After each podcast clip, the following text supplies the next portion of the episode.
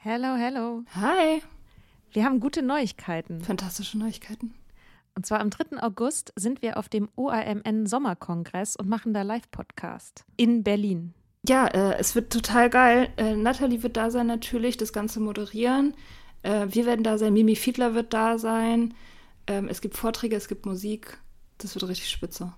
Genau. Und es gibt auch noch ein paar Tickets, aber ihr könnt auch Tickets gewinnen. Und zwar, wenn ihr eine Mitgliedschaft abschließt auf unserem Steady-Newsletter, den wir euch natürlich auch in jeder Folge und auf Instagram und überall verlinken, müsst ihr eine Mitgliedschaft abschließen.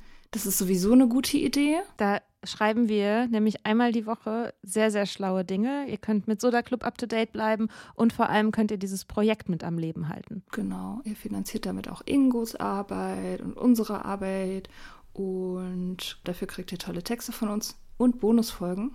Es sind jetzt auch schon ganz schön viele Inhalte da, weil wir machen das ja schon eine ganze Weile. Das heißt, wenn ihr jetzt eine sportbillige Mitgliedschaft abschließt, dann kriegt ihr ja die ganzen Inhalte quasi der letzten, weiß ich nicht, zwei Jahre oder so, jede Woche, also hunderte Sachen, alle gleichzeitig. Das ist total krass. Mhm. Wenn ihr eine Mitgliedschaft abgeschlossen habt, könnt ihr uns eine E-Mail schreiben, schreiben, warum ihr gerne am Sommerkongress teilnehmen wollt. Und aus all denen losen wir dann die glücklichen GewinnerInnen.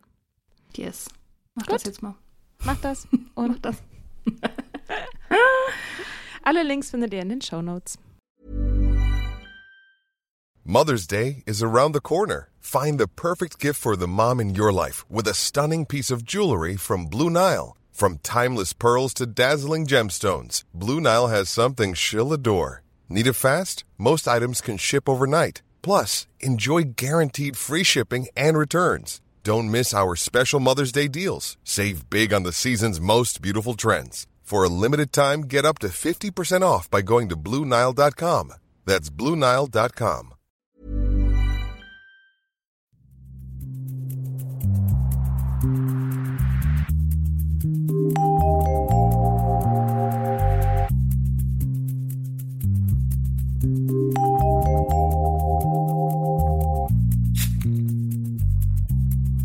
Sag mal, Mia, bist du eigentlich Alkoholikerin? Nein, auf gar keinen Fall. Ich bin das nicht. Ich verdränge immer noch. Seit drei Jahren verdränge ich Aber das. Du gehst doch zu den anonymen AlkoholikerInnen. Ich, ja, das ist, äh, ich, ich bin da sozusagen inkognito. Also die wissen alle nicht, dass ich eigentlich gar keine Alkoholikerin bin. Anonym, anonyme Alkoholikerin. genau, ich bin die anonyme Nicht-Alkoholikerin. Genau. Bin ich nicht. Bin ich nicht mehr. Ich glaube, wenn ich es bei den Meetings sagen würde, worüber ich ja auch regelmäßig nachdenke, dann äh, würden da einige Leute sich wahnsinnig Sorgen machen, weil das eben ganz viele Leute als Zeichen dafür sehen würden, dass ich da einfach irgendwie äh, eine, einen Weg zurück ins Trinken suche oder so. Also dass ich sozusagen eine Rechtfertigung suche, wieder anzufangen. So, dass ich, dass ich sozusagen nach dem Motto, ich bin ja keine Alkoholikerin, also kann ich jetzt auch in Ruhe weiter trinken. So. Äh, aber so ist es bei mir gar nicht. Ich, ähm, ich glaube einfach nicht, dass es sowas wie Alkoholiker gibt. Also ich habe mit dem Begriff einfach, kann ich nichts mehr anfangen. Also nach, nach langer und sorgfältiger Betrachtung und Überlegung bin ich zu dem Ergebnis gekommen, dass es eigentlich sowas wie einen Alkoholiker gar nicht gibt. Also, ne, du wirst ja nicht, ist, du wirst ja nicht diagnostiziert als Alkoholiker. Das ist ja dann irgendwie so ein Alkoholabusus oder irgendwie missbräuchliches Trinken oder, also ich habe davon noch nie ge gehört, dass irgendwie ein Arzt Alkoholiker jetzt in eine Diagnose reingeschrieben hat.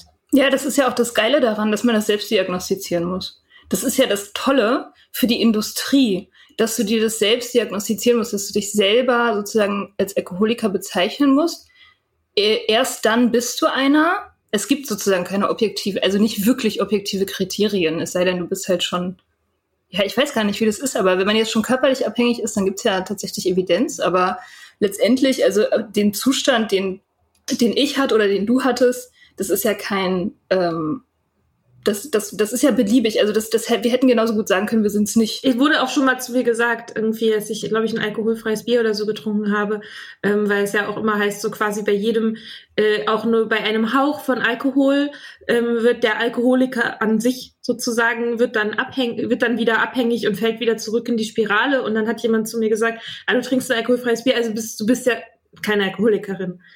Ich dachte ja, irgendwie stimmt's, aber gleichzeitig auch wieder also ich bezeichne mich jetzt auch selber nicht so, aber trotzdem dachte ich so, ja, und wenn ich's wäre? Also ich habe so fast das Gefühl gehabt, also ich hatte fast das Bedürfnis zu sagen, bin ich aber. Ja, ich meine, manchmal sage ich das auf Partys auch äh, so, weil das halt so eine Schockwirkung hat, ne? Weil das halt lustig ist und Spaß macht so. aber ähm, im Prinzip, äh, also im Prinzip ist es ja auch ein bisschen verwandt mit der Frage, die wir neulich mal diskutiert haben, äh, wie viel Trinken normal ist. Es ist ja ein ganz verwandtes Thema, ne? Äh, bin ich Alkoholiker, bin ich keiner?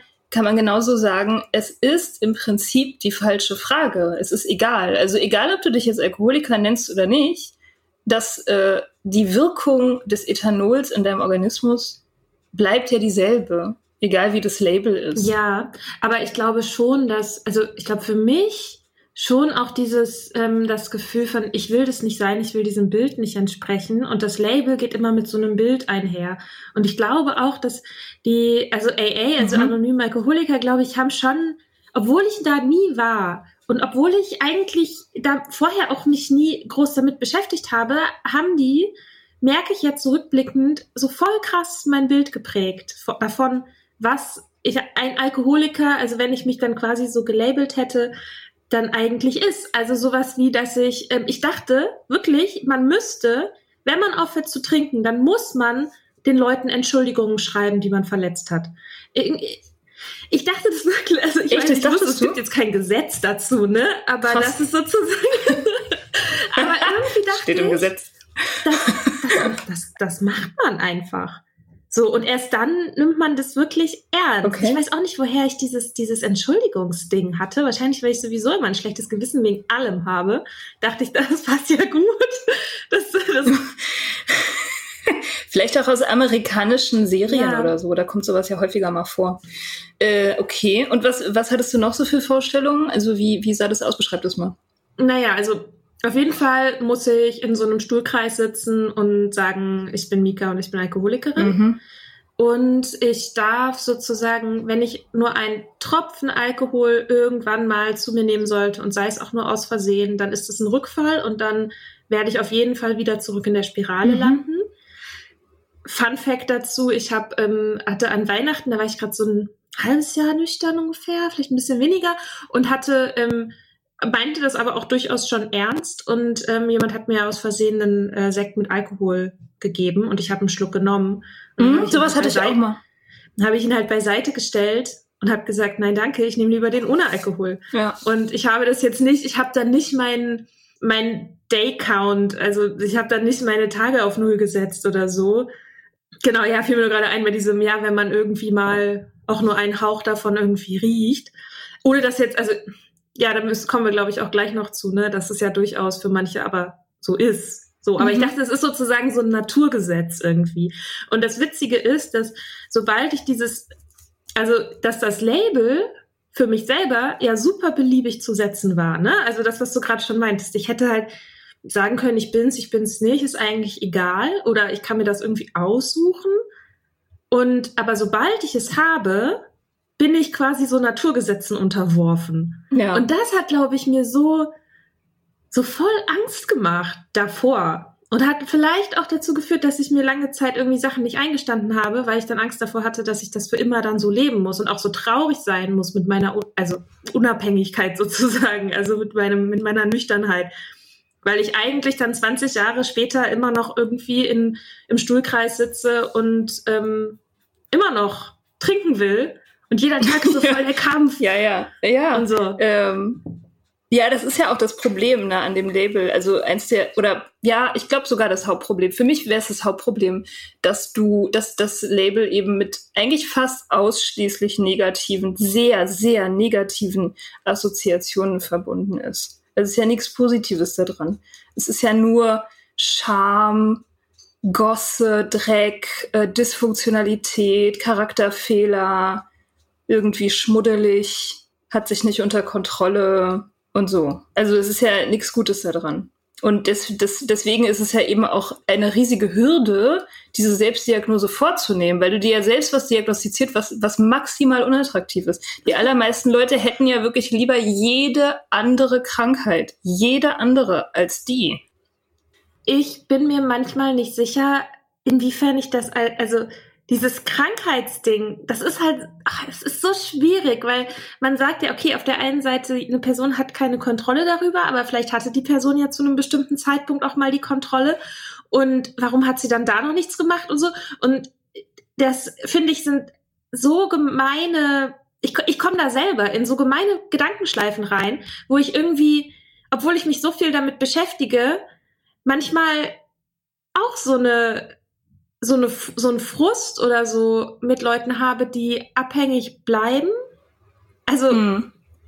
es ist irgendwie, ach, ich finde es super schwierig zu sagen, weil es ist halt genau dieses Ding mit Stigma, dass ich das auch in Bezug auf mich selber natürlich habe. Ne? Also, dass ich natürlich mich frage, so, ja, warum habe ich das nicht schon viel eher gemacht und äh, warum, ja, also warum habe ich nicht schon viel eher mm. aufgehört? Und bin ich jetzt eigentlich selber schuld daran, dass ich so auch gegen Ende irgendwie so gelitten habe? So, das sind Fragen, die kenne ich in Bezug auf mich selber.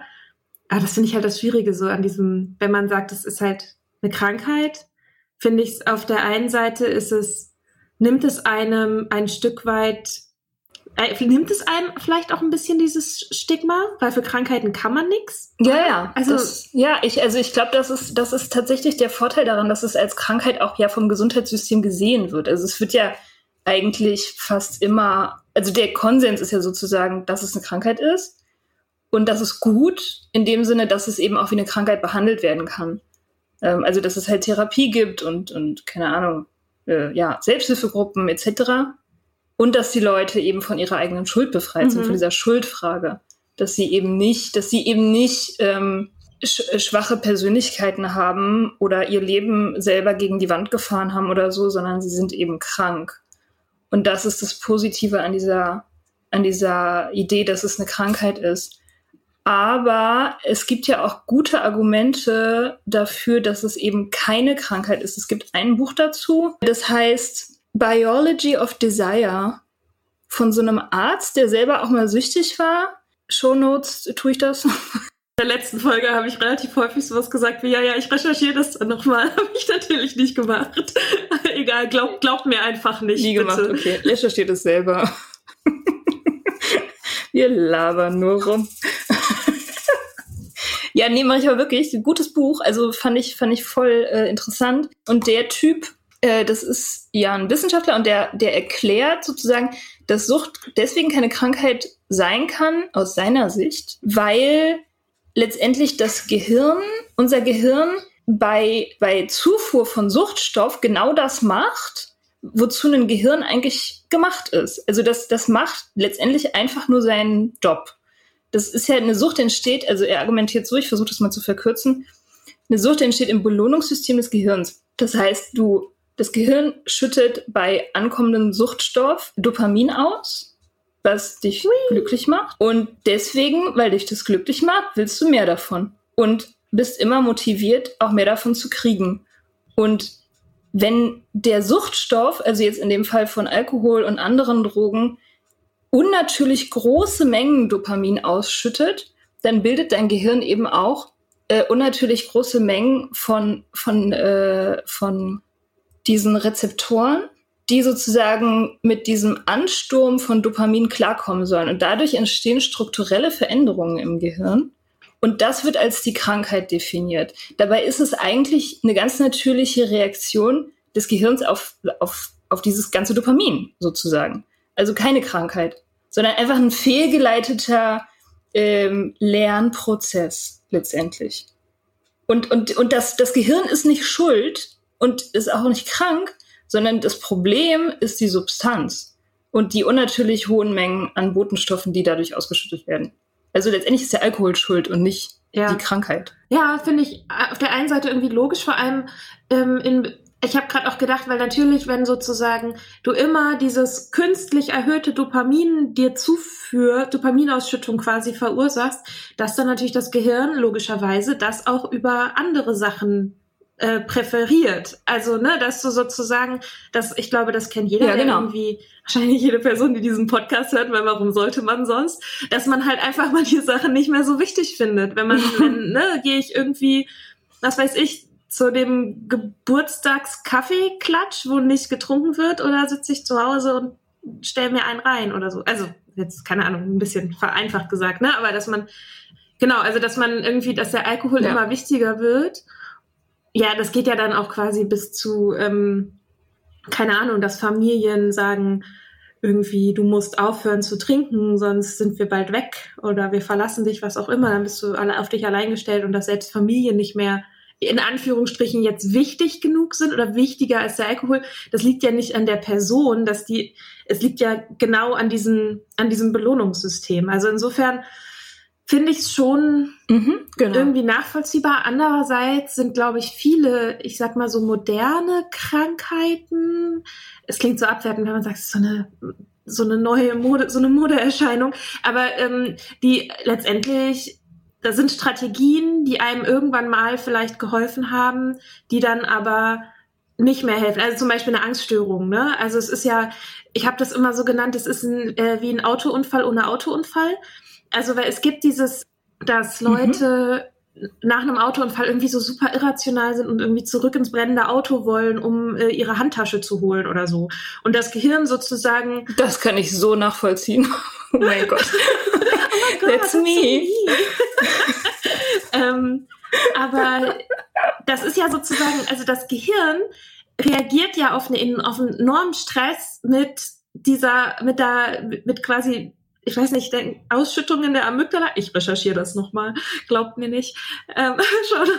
Ähm, so und ähm, macht dich ja bereit, macht ja den Körper bereit für eine Aktion. So und aber das ist letztendlich ist das dann heutzutage, wenn dir das bei U-Bahn-Fahren passiert, ist es halt eine Panikattacke.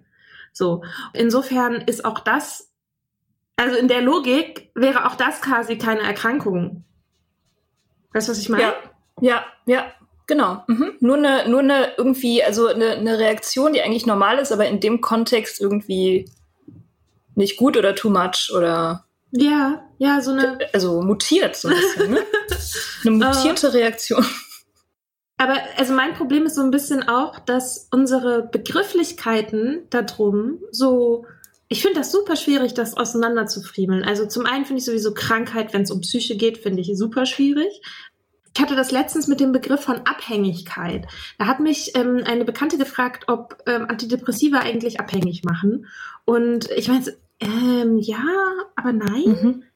Also jein, weil es gibt ja Absetzungs-, also Entzugssymptome, wenn du sie absetzt. So, dann kriegst du, weiß ich nicht, Kopfschmerz oder auch die Chance, dass du irgendwie so ein Stimmungstief hast oder so nochmal oder tatsächlich in eine Depression fällst. Also da gibt's unterschiedliche, da gibt's unterschiedliche Absetzungssymptome sozusagen. Es ist wie, wie Entzugssymptome. Gleichzeitig hatte ich nie das Gefühl, ich stehe morgens auf, denke, geil, halbe Stunde noch, dann kann ich wieder meine Tablette nehmen. Also es, du kriegst keinen Kick. Mhm. Insofern finde ich halt auch das schwierig. Also wenn ich etwas eine ganze Zeit lang konsumiere, nicht darauf hinfieber, aber trotzdem Entzugserscheinungen habe, wenn, wenn ich es dann nicht mehr nehme, bin ich dann, war ich dann trotz, war ich dann abhängig? Also mein Körper vielleicht ja, aber meine Psyche, aber gerade die Psyche wäre ja bei Antidepressiva wahrscheinlich abhängig. Na, ein großes Kriterium ist ja eben auch die Frage, ähm, ob es dir schadet oder nicht, oder beziehungsweise wie sehr. Ne? Ich meine, die Antidepressiva, die nimmt man ja äh, in der Regel nicht zum Spaß, also nicht für den Kick, sondern weil. da habe ich zu meinem Psychiater gesagt, ich habe gesagt, hi, ich hätte gerne Antidepressiva und zwar für den Kick. so immer sporadisch in den Wintermonaten. Ähm, ja, ja, genau. Also, das, aber das ist ja, also sonst müsste man ja auch sagen, man ist abhängig mhm. nach äh, Luft und Liebe und so, weil das, äh, das braucht man ja auch. Also da hat man ja, da geht es einem ja auch schlecht, wenn man es nicht hat und so, aber trotzdem will man jetzt nicht sagen, man ist abhängig davon, weil es einem eben nicht schadet. Also das ist ja, glaube ich, der große Unterschied, ne? Dass man, dass man bei einer Sucht, bei, bei einer Suchterkrankung etwas, also fortwährend konsumiert in großen Mengen, was, was einem sehr schadet.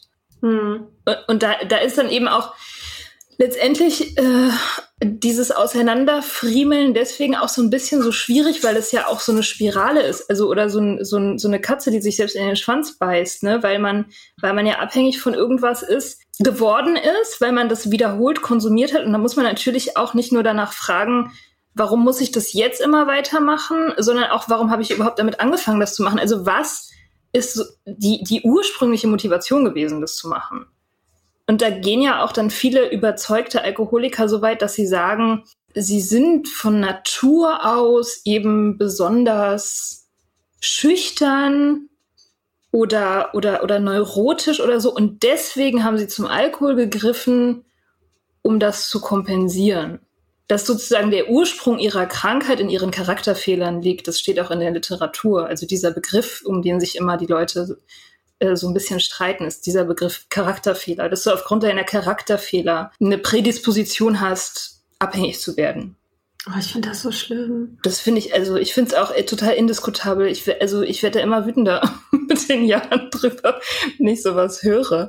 So, weil, weil ja auch irgendwie so ganz menschliche Sachen dann so als Charakterfehler deklariert werden. Eben so Unsicherheit oder, oder halt irgendwie Melancholie oder dass man das Leben halt ganz oft richtig scheiße findet oder sich selber richtig scheiße findet. Das sind ja alles so letztendlich zutiefst menschliche Sachen und die werden dann so pathologisiert. So, ich bin so, weil ich Alkoholiker bin und das war schon immer falsch und ich muss jetzt deswegen eben besonders hart an mir arbeiten, härter als andere Leute und so. Und das ist irgendwie, das geht mir so gegen den Strich. Also immer wenn ich sowas höre, dann denke ich mir so, oh, ich so ein inneres Augenrollen. Und ich denke mir so, äh, Quatsch, ey, Bullshit. Wir sind mhm. alle so. ja. ja, und ich finde irgendwie, dass, ich finde das Ding ist so bei, wenn, wenn Leute ähm, ein Alkoholproblem entwickelt haben oder ein schwieriges Verhältnis dazu, dann will ich die so, ich die so umarmen und lieb haben und sagen, du bist voll in Ordnung, so wie du bist. Ja. Auch ohne Alkohol bist du ein toller Mensch. Und ich finde den Gedanken so schmerzhaft, dass Leute in dieser Situation sind und so strugglen und dann den Fehler, aber quasi all die Sachen, mit denen sie sowieso auch schon gestruggelt haben, die dann auch noch, die sind dann auch noch dafür schuld, dass, dass das jetzt mit dem Alkohol scheiße ist.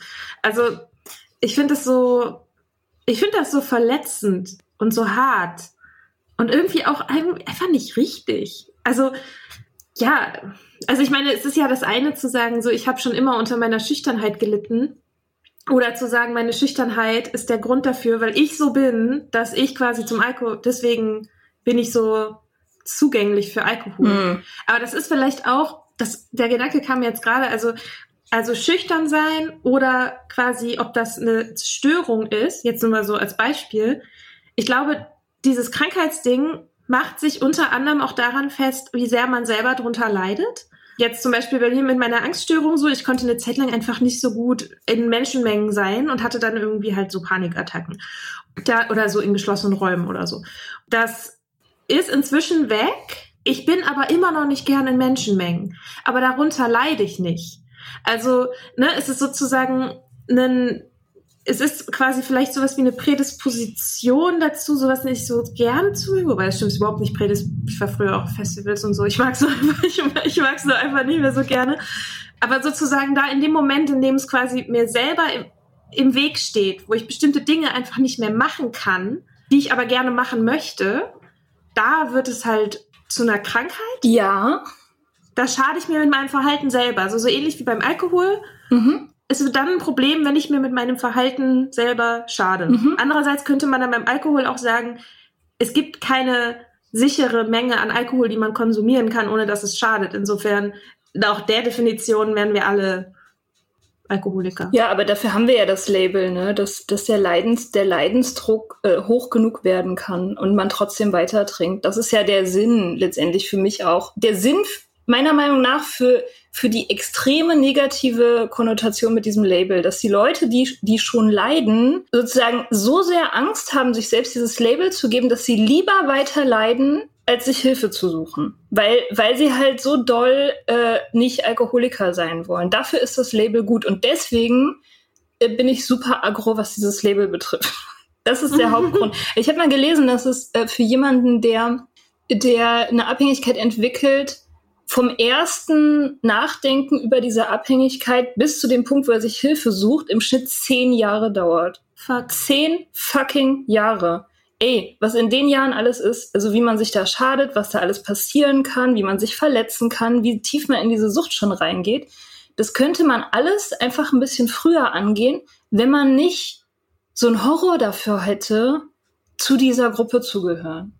Und deswegen ist das Stigma tatsächlich einfach mal fucking, es bringt Leute um. Das kann man echt nicht Mhm. anders sagen. Insofern ist, also finde ich, das Label ist echt mit Vorsicht zu genießen. Wir sagen es aber schon auch selber manchmal, ne? Also über, so wenn wir so, ist mir aufgefallen bei uns so in Gesprächen, dass wir sagen, also ich weiß noch, in einer Folge hast du ähm, davon gesprochen, dass in einem Podcast quasi so eine Berufsalkoholikerin war oder so.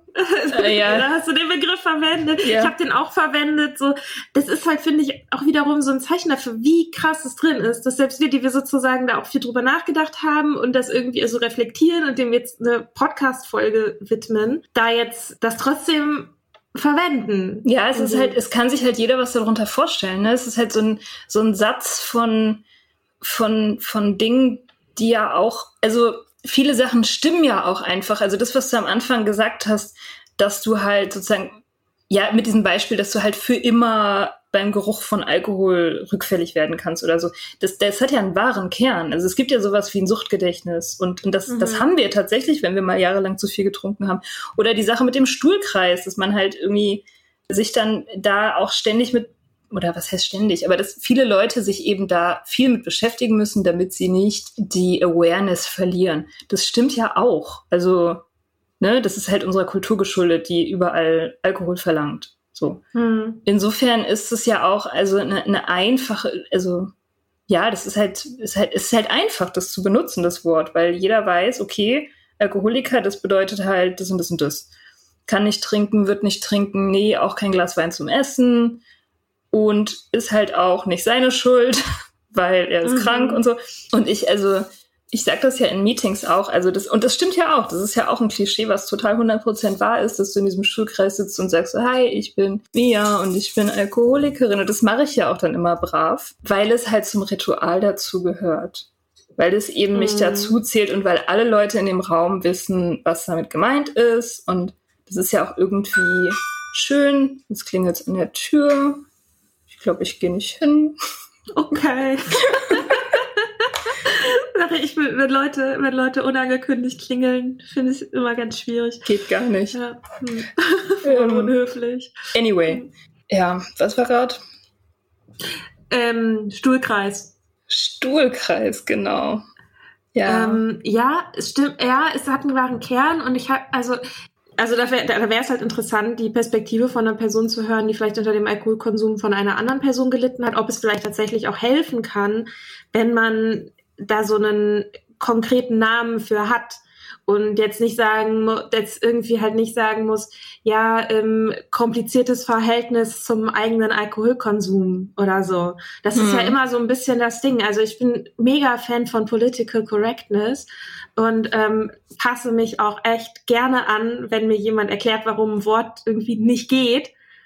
Aber oft habe ich auch das, also finde ich es halt so schwierig, weil die meisten, also weil viele Leute es halt nicht verwenden. So, also ein Beispiel ist halt so ähm, Schwangerschaftsabbrüche und Abtreibung.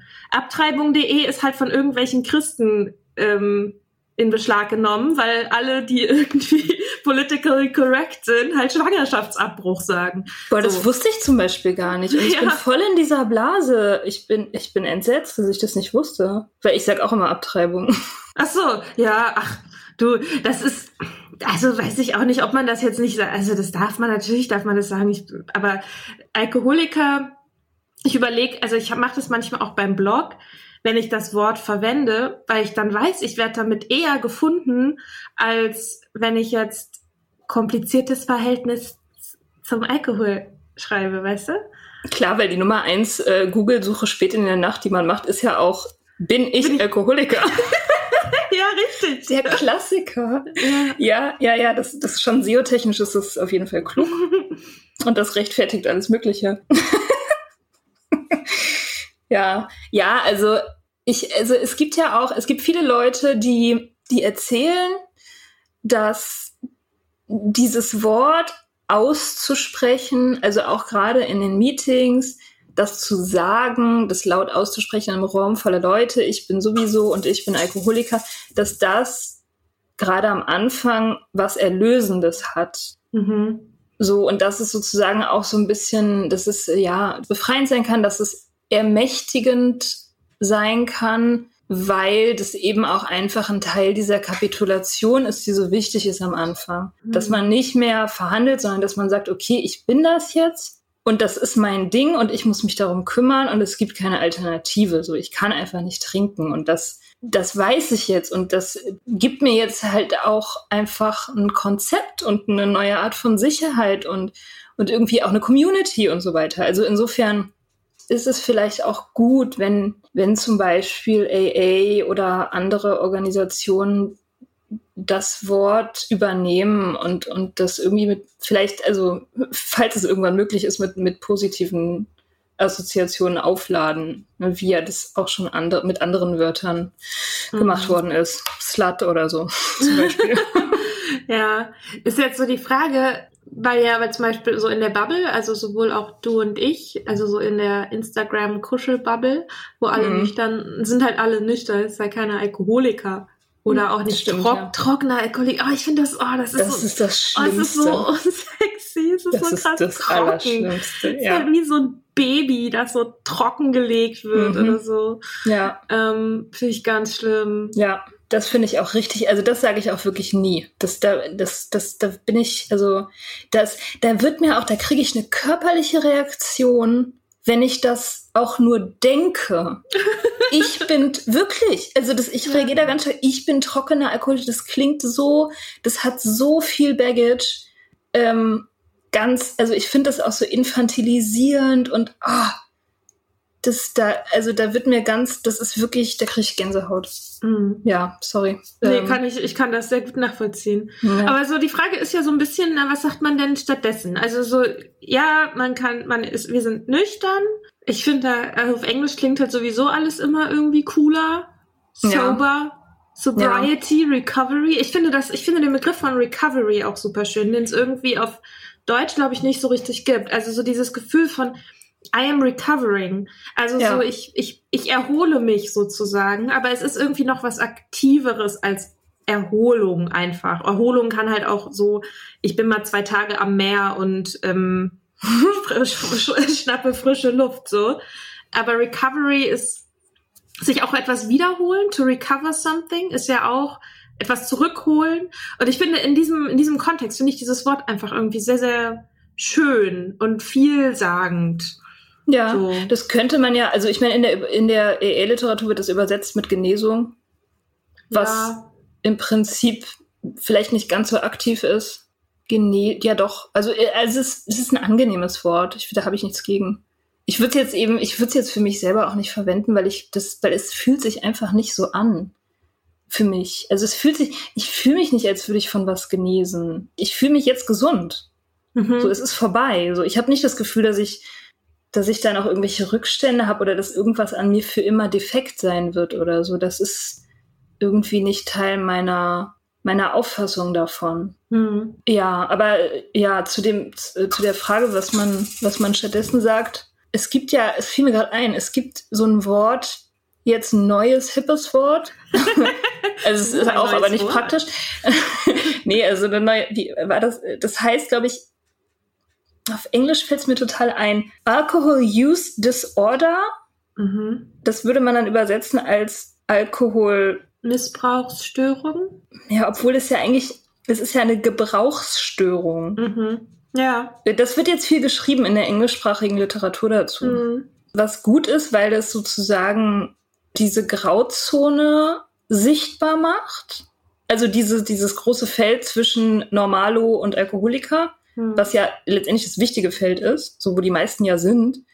Und das Wort oder dieser Begriff trägt dazu bei, dass, dass man sich damit irgendwie angstfrei identifizieren kann. So, ich habe halt eine Gebrauchsstörung das geht, also das kann man haben, finde ich. Es ist nicht so stigmatisiert. Mhm. Aber das Problematische an dem Begriff ist halt so ein bisschen, dass, dass es eben wieder den Gebrauch normalisiert. Genau, wollte ich gerade sagen. Das impliziert ja, also wenn man einen Gebrauch hat, der gestört sein kann, gibt es ja auch einen Gebrauch, der nicht gestört ist. Mhm, genau. Ähm, und dann ist halt wieder die Frage, genau, gibt es, gibt es das überhaupt in Bezug auf Alkohol? Gibt ja, es einen genau. normalen Konsum, Nerven, gibt es einen normalen Weg, Nervengift in sich reinzukippen? Ja, genau. Dazu könnt ihr unsere Folge hören, wie viel Alkohol ist normal? Da beantworten wir auch diese Frage. Sehr eloquent. ja. Irgendwie, ich glaube, sind wir vom Thema abgekommen. Es ja. ging darum, welche Wörter man welche Wörter man dann stattdessen benutzen sollte. Also ich finde so an, an dem Wort nüchtern zum Beispiel hat halt auch viele so Konnotationen, so rational oder irgendwie so. Also ich finde so, wenn man sagt, ich komme in einen Raum rein und denke so, oh, der ist aber nüchtern eingerichtet, dann ist es so mm. sehr ja, fade. Fad, genau. Mm, und grau. Das, ja. das meint man ja irgendwie nicht. Andererseits habe ich schon das Gefühl, dass es halt auch, also ich finde, ja, Nüchternheit, eigentlich finde ich es auch einen schönen Begriff was mir da so ein bisschen manchmal fehlt, ist halt sozusagen eine Ernsthaftigkeit, also damit auch zu transportieren. Wenn man sagt, also ich bleibe nüchtern oder so. Ich finde, also man benutzt dasselbe Wort, egal ob man einen Abend lang nicht trinkt, weil man noch fahren muss, oder ob oder für den Lifestyle. Ja, ja, ja, verstehe. Hm, das stimmt. Ich meine, das ist ja schon eigentlich auch in dem Wort angelegt, dass es eben sehr undramatisch ist. Hm, das ja. ist ja auch ein, eins der Bedeut ein, eine der Bedeutungen des Wortes, dass es un undramatisch ist. Und das ist ja eigentlich auch ein bisschen das Schöne daran, weil letztendlich hm ich meine, wenn man am Ziel ist in dieser ganzen Debatte, also wenn wir eines Tages am Ziel sind, so in zehn Jahren oder so, mhm. dann äh, wird sich ja die Debatte auch erledigt haben. Was ist denn das Ziel? Na, das Ziel ist, das Stigma zu zerstören. Und wenn das Stigma erstmal zerstört ist, dann muss man halt auch nicht mehr sagen, ich bin Alkoholiker oder nicht, sondern man kann einfach sagen, ich trinke nicht, mhm. weil das besser ist. So. ja. ne? Also, ja, insofern, ja. Also ich, ich also nüchtern, ich benutze das, glaube ich, am häufigsten. Mhm, ich auch. Und bin damit irgendwie auch okay. Mhm. Das ist äh, ein Label, mit dem ich leben kann.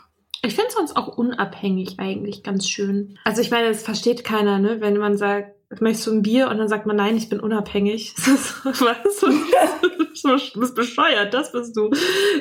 Aber also so für so für den eigenen, also so fürs eigene Selbstverständnis so im, als als Gegensatz einfach zur Abhängigkeit ähm, finde ich. Ich habe ich habe mal, das fällt mir jetzt gerade ein, wo du das sagst. Ich habe, das ist schon ewig her diese Situation. Und das war nur eine ganz kleine Situation, aber ich kann mich mega gut daran erinnern. Da war ich vielleicht 17 oder so bin in die Stadt, in der Stadt rumgelaufen und habe eine Zigarette anstecken wollen, hatte aber kein Feuer. Und dann habe ich so ein älteres Ehepaar nach Feuer angeschnort. Und der Mann meinte zu mir, so lächelnd, nee, wir haben kein Feuer, wir sind frei. und hat mich ja, so ja. angelächelt. Und ich dachte, und, da, und ich kann mich da total gut dran erinnern, weil ich total angepisst war und dachte so, du blöd, Mann. Mhm. So, willst du mir sagen, ich bin nicht frei oder was? Ich bin super frei. Guck mich an, Liberté toujours, bitch. Also ich habe das schon verstanden. Ja. Ich habe das sehr gut verstanden. Aber da kann man natürlich auch auf Partys äh, sich, sich äh, unbeliebt machen, wenn man dann irgendwie mit den Worten das Getränk ablehnt. Ja, ja, wenn man dann, ja klar, wenn, sobald du halt dann suggerierst, also Leute nehmen das ja auch sehr schnell persönlich, wenn du suggerierst, dass du etwas nicht machst und das besser findest so und dann quasi der Umkehrschluss ist, dass du das doof findest, was die machen. So, das äh, mögen ja. Leute nicht so gerne. Komisch. Nee. Ja, mhm. komisch. ja, ja, ähm, ja. Hast du, hat sich deine Idee von dem Begriff denn jetzt im letzten Jahr deiner Nüchternheit verändert? Ja. Also ich finde, es ist positiver für mich geworden, tatsächlich. Auf der einen Seite, also sowohl positiver als auch negativer vielleicht. Also mein Umgang damit ist, das war jetzt super sinnvoll, ne? Also auf jeden Fall, auf jeden Fall bewusster. Also wenn ich während es vorher halt so ein, ich sag mal so ein schattiger Buhmann irgendwie war, sowas, was ich nicht sein will, irgendwas, was halt in den Ecken meines Gehirns sitzt, in die ich nicht gerne gucke, weil da liegt halt die Frage nach meinem Alkoholkonsum und da gucke ich nicht gerne hin. Und da irgendwo ist auch dieser Begriff und da ist irgendwo auch die Frage, muss ich, muss ich den für mich annehmen? Und jetzt, wo ich unabhängig bin, oder nicht mehr abhängig. Ähm, jetzt, wo sozusagen diese Ecken ausgeleuchtet sind, liegt da halt auch dieser Begriff viel klarer. Und ich kann mhm. viel mehr, ich kann bewusster damit umgehen und ich kann, ich kann sehr genau sagen, was ich an, daran kritisiere. Aber gleichzeitig äh, steht er für mich halt auch ein bisschen für ein gelöstes Problem, was ihn wiederum irgendwie ganz positiv macht und auch das Gefühl, also schon noch ein bisschen dieses Gemeinschaftsding. Also ähm, ja. egal, ob man sich so bezeichnet oder nicht, aber sozusagen diese diese Community, einfach diese Leute, die ein stressiges Verhältnis zum Alkohol hatten oder haben. Ich bin da irgendwie, das klingt jetzt richtig doof, aber ich bin da irgendwie gerne Teil von. Also es ist fast, ja, habe ich glaube ich auch schon mal in der Folge gesagt, also ich bin da, ich bin halt auch stolz auf meine Nüchternheit und das schirmt mich ab vor, vor, vor dem Schrecken dieses Begriffs. Also ich ähm, habe jetzt nicht mehr so viel Angst, dass jemand mich so nennt. Weil entweder ich mhm. sage dann, ja, oder ich fange dann eine Diskussion an darüber, warum es, warum irgendwie dieser Begriff Quatsch ist. Aber in jedem Fall diskutiere ich von einer Position, von einer starken Position aus, von einer Position, auf die ich stolz bin und nicht von einer Position, mhm. wie das früher war, wo die so in, in, die so in Dunkelheit und Scham getaucht war. So, also wenn mich jemand sagen wir, ich bin auf dem Weg mit meinem fetten Wanderrucksack und bringe Weinflaschen zum Glascontainer und jemand, ich treffe dann irgendwie Freunde oder Bekannte und dann sagt eine Person zu mir, was bist du denn für eine Alkoholikerin? Dann hätte ich, wäre ich aber, ich hätte wahrscheinlich cool reagiert, aber ich wäre innerlich so zusammengeschrumpelt. Und jetzt. Ja, das ist keine gute Situation. Nee. ähm, so ähnlich wie seinen Arbeitgeber in der Sauna treffen. Oh Gott. Ja, auch da, ne, wenn du happy bist mit ähm, deinem Körper und deinem Sein und überhaupt mit deinem Job, dann ist es halt bist du in einer starken Position, dich breitbeinig hinzustellen, ja. die Arme auszustrecken und zu sagen, hi. Wenn du dich schämst okay, für das, wo du bist. Doch man jetzt so weit gehen? naja, also weißt du? ja, stimmt. Mhm. Ja, voll. So, und ich glaube, ja. genau, und das hat sich für mich verändert. So. Ja, ja, das, das würde ich unterschreiben besonders das mit der Community. Das ist tatsächlich bei mir auch so. Ich, ich fand die schon immer irgendwie anziehend. Auch schon bevor, bevor ich aufgehört habe, fand ich nüchterne Leute immer schon irgendwie anziehend, weil ich dachte, die haben so ein Geheimnis, was ich noch nicht kenne, was ich aber gerne mhm. auch sozusagen lüften würde. Und jetzt, wo ich die kenne, diese Leute und auch die ganzen unterschiedlichen Leute, muss ja auch sagen, es sind, sind so wahnsinnig unterschiedlich, bin ich auch total gerne Mitglied in diesem, in diesem Club. Weil ja auch, also tatsächlich Leute, die so eine Sucht überwunden haben, finde ich, also finde ich ganz oft interessanter als so normallos, weil die, weil die eben irgendwann mal in, an irgendeinem Zeitpunkt ihres Lebens dazu gezwungen waren, sich wirklich ehrlich und schonungslos mit sich selbst auseinanderzusetzen, um dieses Problem zu lösen. Und das kreiert tatsächlich auch interessante Charaktere. Ja, und auch irgendwie interessante Gespräche. Also weil man sozusagen genau diese dunkle Ecke des Konsums, die ist ja total interessant. So und das ist halt ja. krass, Leute zu treffen, die sagen, hier guck mal, diese Ecke, die war mal dunkel und jetzt habe ich sie aufgeräumt. Soll ich dir mal zeigen? Und dann ziehen sie die Schubladen auf und zeigen dir, oh guck mal hier, ja. dieses Trauma. dann sagt man, wow, krass. Ja, ja, genau. Das ging mir aber auch so. das, also, es ist irgendwie ein ähm, ja, irgendwie finde ich das, ja, finde ich das eine gute Gemeinschaft, egal ob sie sich Alkoholiker nennen oder nicht. Haben wir ein Fazit? Also Fazit, also ich finde immer, und das sage ich auch im Meeting regelmäßig, wenn neue Leute kommen, die sich mit der Frage rumschlagen, bin ich Alkoholiker, bin ich keiner. Für mich ist das Fazit immer, es ist völlig egal, wie du dich nennst. Darüber brauchst du eigentlich überhaupt nicht nachdenken dir keine Gedanken darüber machen, kannst es nennen, wie du willst. Du musst dich damit auseinandersetzen, was du für eine Beziehung zu dem Drink hast, wie es dir geht. Also ehrlich zu sich selber sein, etc. das Wort ist egal. Mhm. Das Label ist egal. Du kannst, kannst auch sagen, ich bin, keine Ahnung, pinkes Nilpferd, meinetwegen. Schnuppe ist es. Das, das wäre mein Fazit. Ja, ich glaube, dem würde ich mich anschließen. Ist egal. Hm. Also Total Sag, egal. Macht, macht dich weder zu einem besseren noch zu einem schlechteren Menschen, ob du es sagst oder nicht, oder ob du es denkst oder scheiße findest oder cool findest oder so. Ist egal für die Nüchternheit. Okay, ja. cool. War schön mit dir. Es war wunderschön. Ciao. Ciao. Wir hoffen, euch hat die Folge gefallen. Ihr findet unsere Blogs unter datesonthedrinks.com und richtignice.com. Folgt Soda Club auf Instagram unter sodaclub.podcast. Schreibt uns für Feedback, Fragen und Themenvorschläge. Und wenn ihr uns auf iTunes eine gute Bewertung hinterlasst, freuen wir uns. Bis bald im Soda Club. Hey, it's Paige DeSorbo from Giggly Squad. High quality fashion without the price tag. Say hello to Quince. I'm snagging high-end essentials like cozy cashmere sweaters, sleek leather jackets, fine jewelry, and so much more. With Quince being 50 to 80% less than similar brands.